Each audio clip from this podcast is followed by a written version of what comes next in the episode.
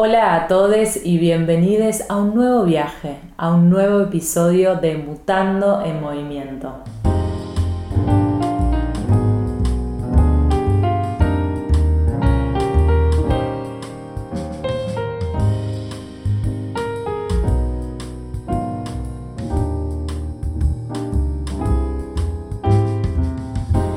Buenas, ¿cómo les va? Bienvenidos al segundo episodio de este recorrido europeo. En el día de hoy vamos a visitar Lisboa, la capital de Portugal, una ciudad que honestamente me voló la peluca. ¿Despegamos? ¿Están listos?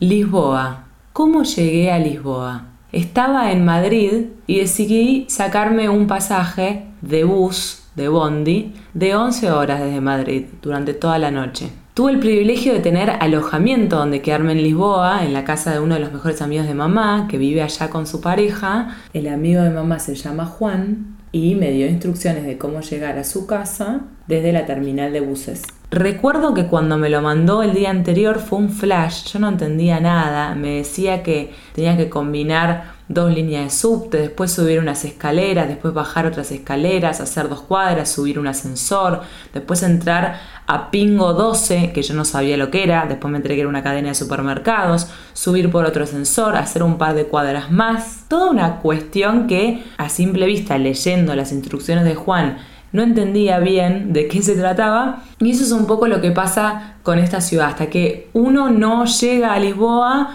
uno no entiende, hasta tiene que estar ahí para comprender. No entendés cómo funciona lo de los ascensores, las escaleras, básicamente la geografía de la ciudad. Pero cuando estás ahí todo tiene sentido y a la vez no, porque es fantástico y es una ciudad hermosa que está construida y diseñada de una manera muy particular debido a la geografía y a las elevaciones de los cerros. Recuerdo que el primer día que llegué hice una caminata para investigar el barrio de Juan, el barrio en donde iba yo a dormir, y recuerdo que hacía también mucho calor, y ese fue el primer y único día que hizo calor así sofocante en Lisboa, y en ese paseo escribí en mi cuaderno para inmortalizar, para registrar esas primeras horas en esta nueva ciudad. Lunes 6 de agosto del 2018. Mosaicos y flores alrededor de miradores. Músicos y murales en cada subida y bajada. Mis piernas piden agua, cerveza y mariscos. 40 grados a la sombra. Me siento a escribir, a descansar Estoy hace muy pocas horas en esta ciudad y siento que estoy en Disney. Qué manera de caminar al ritmo del turisteo. Cuanto más recorro, más me alegro y más imágenes retiene mi mente. Guardo mi cuaderno, cierro mi mochila, sigo caminando. Dos mujeres se acercan a mí en un pasaje, con una sonrisa. Me ofrecen algo para beber en portugués. Yo a una cerveza no me niego, aunque sea en otro idioma, porque este calor invita a tomar. Ciudad de cuento, con calles escondidas, pasadizos y escaleras para subir y bajar, rodeada de agua y de tranvías en movimiento. Silenciosa sonrío sin parar. Esta ciudad me recuerda a San Francisco, con su costa, su puente rojo colgando y sus tranvías por todos lados. Un poco también a Valparaíso. Qué bien se siente estar a la sombra, los pies sobre adoquines milenarios, escribiendo este relato con una cerveza en la mano. Si quisieran releer este texto y ver algunas fotos de esta mágica ciudad, em, este mismo texto está publicado en la página de mi blog www.mutandohoy.wordpress.com en la sección Euroviaje, Euroviaje, bajo el título Cuento Portugués. Quiero contarles un poco sobre lo que les leí, el texto que les leí. Lisboa es una ciudad que tiene muchos colores, es muy colorida, Está llena de mosaicos, de cerámicas, eh, hay muchos murales, muchas pintadas. Los tranvías son un símbolo muy característico de la ciudad, por eso también me hizo acordar a San Francisco, en California. Y además, otra cosa que me hizo acordar a San Francisco, que es algo que más tarde vi, es que tiene un puente colgante rojo igual al Golden Gate Bridge. Em, el puente en Lisboa se llama el puente 25 de abril, que atraviesa el río Tajo, que es el río que desemboca en el mar Atlántico, y se construyó durante la última dictadura en Portugal en los años 60 y luego cambió de nombre a Puente 25 de Abril, que es el nombre actual, porque en esa fecha fue el retorno a la democracia en Portugal. Entonces es un protagonista clave de la ciudad porque simboliza básicamente libertad y derechos y muchas otras cosas. Y después investigando también pude darme cuenta que tiene muchas características arquitectónicas y estéticas similares al Golden Gate porque al ser dos ciudades eh, donde suele haber un índice sísmico muy alto, tienen que hacer eh, de estructuras y, y ponerle mecanismos de resistencia a los terremotos, ¿no es cierto? Pero además hay otro dato, es que la misma empresa de ingeniería que participó en el Golden Gate también participó en el puente de 25 de abril de Lisboa. Y la primera impresión, la primera sensación que tuve esa tarde en Lisboa es que es una ciudad que no se parecía a ninguna de las que yo había conocido hasta ese momento.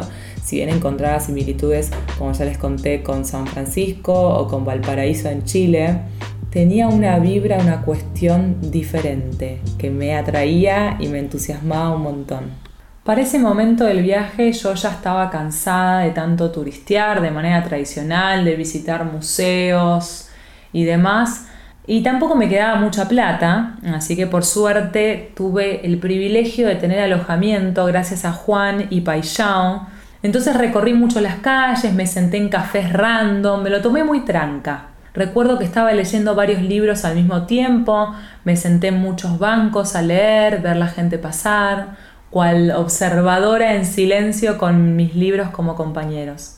Probablemente no fui a los lugares más turísticos como son el Castillo de San Jorge, la Torre de Belém, pero sí estuve en un montón de barrios súper interesantes, en el barrio de Alfama, en el barrio Alto, en el Chiado. Estuve en un montón de miradores porque si hay algo que tiene lindo Lisboa son los miradores en donde puedes sacar fotos, ver el atardecer, el amanecer desde otros, tomarte una cerveza, comer algo. Hay millones de miradores por toda la ciudad y en mi opinión eso es lo más alucinante que vi. Eh, y todos los barrios son lindos, eh, todo es interesante, desde casi todos los puntos de la ciudad puedes ver el agua. ¿Qué más puedo pedir? La verdad que la pasé genial. Y a pesar de eso, a pesar de quizás tomármelo más tranca que el turismo tradicional que hice en otras ciudades europeas, me tomé el atrevimiento de hacerme unas escapaditas. Durante la semana que estuve en esta ciudad metí unas escapaditas a los pueblos de Sintra y Estoril por el día. Paseos por el día. Llegué a ambos en tren por un boleto muy barato y además los trenes pasan cada 30 minutos durante prácticamente todo el día. Y hay tantos lugares para visitar e ir por el día desde la ciudad de Lisboa que para recorrerlos todos uno debería quedarse a vivir ahí. Lo mismo sucede con Barcelona por la impresión que me dio. Estoril se encuentra dentro del distrito de Lisboa, a tan solo 25 kilómetros del centro de la ciudad, y es conocida por su casino y su autódromo. Pero yo fui a la playa, chiques. Eh, tiene un paseo marítimo muy lindo, como una pasarela que va bordeando las playas y la costa. Metí una caminatita por ahí, me acuerdo. Y también por ese paseo puedes llegar a pie hasta el pueblo Cascais, que también es muy conocido. Ambos sitios, tanto Estoril como Cascais, eh, son muy conocidos eh, porque aparecen en películas de James Bond o se inspiraron en esos lugares para hacer películas de James Bond. También durante la historia muchos políticos y espías se alojaron ahí. Entonces, bueno, son sitios con mucha historia. Recuerdo que hubo una secuencia con un pibe en la playa, yo estaba sola, por supuesto, tomando sol en mi pareo, y en un momento abrí los ojos y me di cuenta que tenía un pibe sentado en mi pareo. Y me empezó a hablar, no sé si en inglés, ya ni me acuerdo. Y tuve que inventarle que estaba viniendo mi novio que se había ido a comprarnos unos helados. Y probablemente me salió esa mentira porque no quería que supiera que yo estaba sola, me dio miedo, ¿no? Recuerdo que después me levanté, eh, ahí cuando me puse a caminar por la pasarela eh, y después creo que me senté en otra parte de la playa. Esto no es para asustar a nadie, pero bueno, a veces cuando una mm, generalmente las mujeres, por eso lo digo en femenino, viaja sola, bueno, estas cosas pueden pasar y no es la única secuencia que viví en mis viajes. En el caso de Sintra, Sintra es una villa portuguesa que se encuentra dentro de la zona metropolitana de Lisboa a solo 30 kilómetros del centro. Y eh, la ciudad de Sintra fue declarada Patrimonio de la Humanidad por la UNESCO el 19 de diciembre de 1995. Es un sitio súper turístico por sus parques, sus castillos, tiene un montón de castillos y hay muchas diferencias en estilos arquitectónicos que es muy interesante. Por ejemplo, estilos moriscos, góticos, mudéjar, manuelino, barroco, millones. Es impresionante, es un lugar que tiene una vibra muy Disney, pero de la vida real. Nivel ves un carruaje con la misma forma que el de la Cenicienta tirado por caballos. Es muy, muy, muy hermoso. Yo me quedé muy fascinada y recuerdo que fui bastante temprano ese día porque ese mismo día eh, estaba sucediendo el debate y el voto en el Senado eh, argentino por la ley de aborto legal, seguro y gratuito.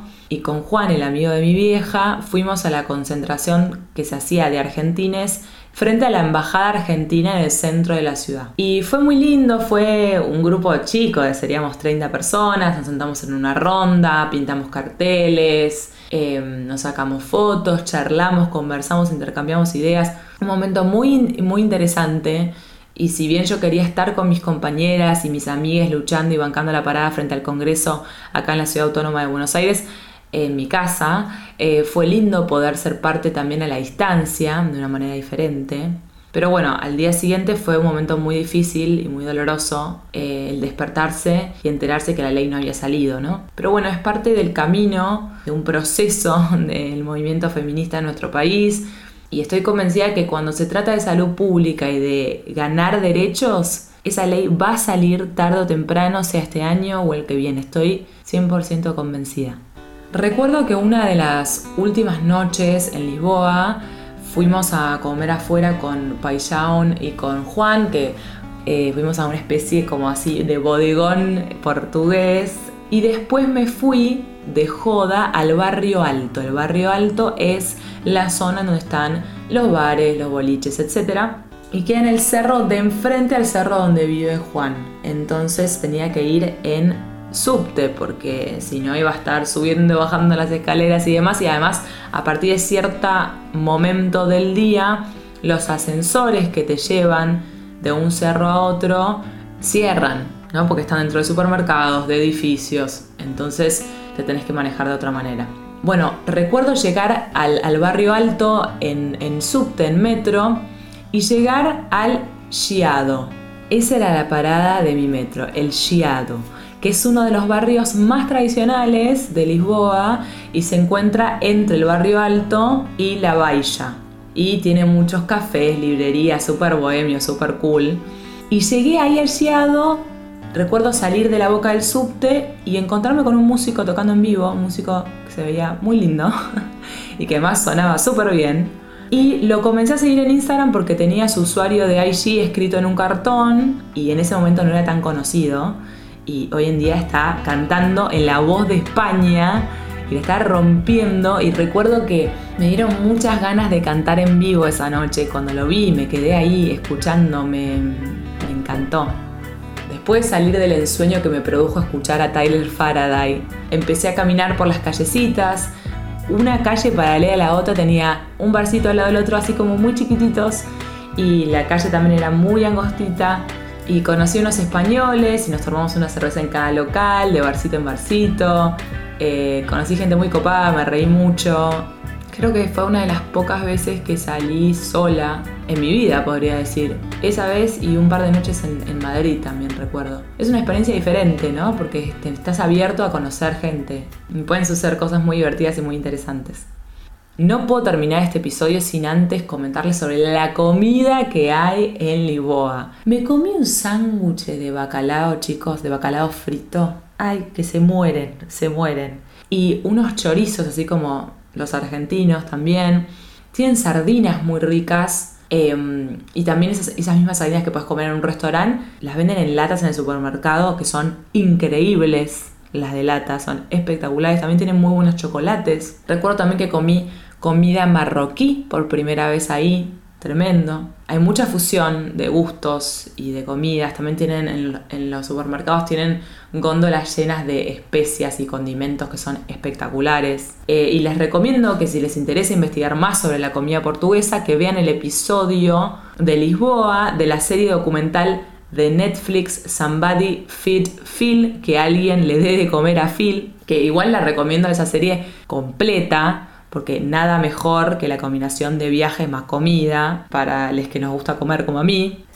Tengo muchas ganas de volver a esta ciudad, seguir probando diferentes oportos, diferentes comidas, recorriéndola, conociendo sus cafecitos y muchas otras cosas que me quedaron en el tintero. Pero bueno, esa también es una buena excusa para poder volver a lugares, ¿no? Espero que hayan disfrutado este episodio tanto como yo, que les haya podido transmitir un poquito, una pequeña fracción de lo que fueron mis días en Lisboa y lo que es la ciudad. Y nos vemos la semana que viene con un tercer episodio de este recorrido europeo que lo estoy disfrutando un montón. Si quieren mandarme mensajes con comentarios, observaciones, críticas constructivas, más que bienvenidas, lo pueden hacer en arroba mutando hoy en mi perfil de Instagram. Muchísimas gracias por escuchar. Si les gusta lo que estoy haciendo como símbolo de reconocimiento y de agradecimiento, se pueden meter en el link que aparece tanto en la descripción del podcast como en mi perfil de Instagram arroba mutando hoy. Invitarme un cafecito. Les mando un beso. Nos vemos la semana que viene con un próximo episodio de Mutando en Movimiento.